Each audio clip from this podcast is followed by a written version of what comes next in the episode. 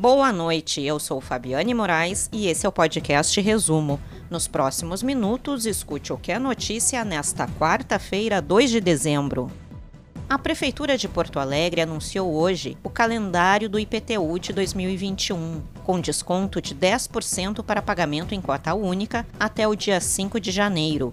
Em caso de parcelamento, o valor pode ser dividido em até 10 vezes, sem desconto, com o vencimento da primeira parcela em 8 de março. E a seguir, Reino Unido aprova vacina contra coronavírus. Policial baleado em Criciúma segue em estado grave. Previsão é de alerta para chuvas intensas no Rio Grande do Sul nesta quinta-feira. O Reino Unido aprovou nesta quarta-feira a vacina contra o coronavírus, desenvolvida pela farmacêutica norte-americana Pfizer e pelo laboratório alemão BioNTech. O objetivo é iniciar a vacinação já na próxima semana. No Brasil, a Anvisa divulgou hoje um documento com uma série de requisitos mínimos a serem cumpridos por empresas que desejarem obter aprovação de uso emergencial de uma vacina contra a Covid-19. Um dos pontos imprescindíveis é estar na fase 3 dos testes clínicos em humanos sendo realizados no Brasil. Ao todo, são quatro executadas no país: a da Universidade de Oxford, AstraZeneca, Sinovac Biotech e Instituto Butantan, Biotech Pfizer e a belga Janssen.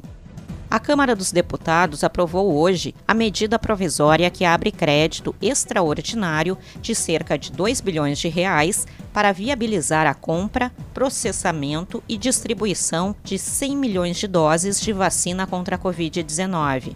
O recurso será destinado à Fundação Oswaldo Cruz para a vacina desenvolvida pelo laboratório britânico AstraZeneca e a Universidade de Oxford. O texto segue agora para o Senado. Primeiro Batalhão de Polícia de Choque do Rio Grande do Sul permanecerá atuando no litoral norte, no limite entre Rio Grande do Sul e Santa Catarina. Os policiais militares seguem no apoio aos catarinenses para evitar a possível entrada em solo gaúcho dos criminosos que assaltaram o Banco do Brasil em Criciúma na madrugada de terça. O soldado Jefferson Luiz Esmeraldino, de 32 anos, foi baleado no confronto com os criminosos.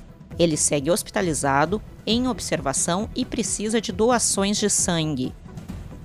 Uma mulher de 31 anos de idade foi presa hoje pela Polícia Civil de São Paulo.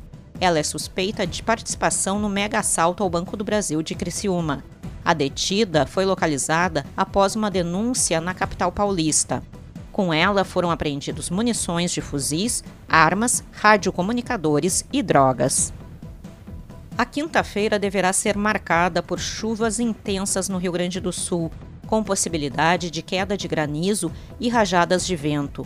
O Instituto Nacional de Meteorologia emitiu um alerta de tempestade para o estado. Em Porto Alegre, a máxima será de 27 graus.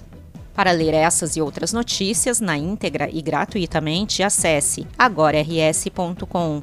Acompanhe arroba agora no RS, também nas redes sociais. Obrigada pela sua companhia e até amanhã.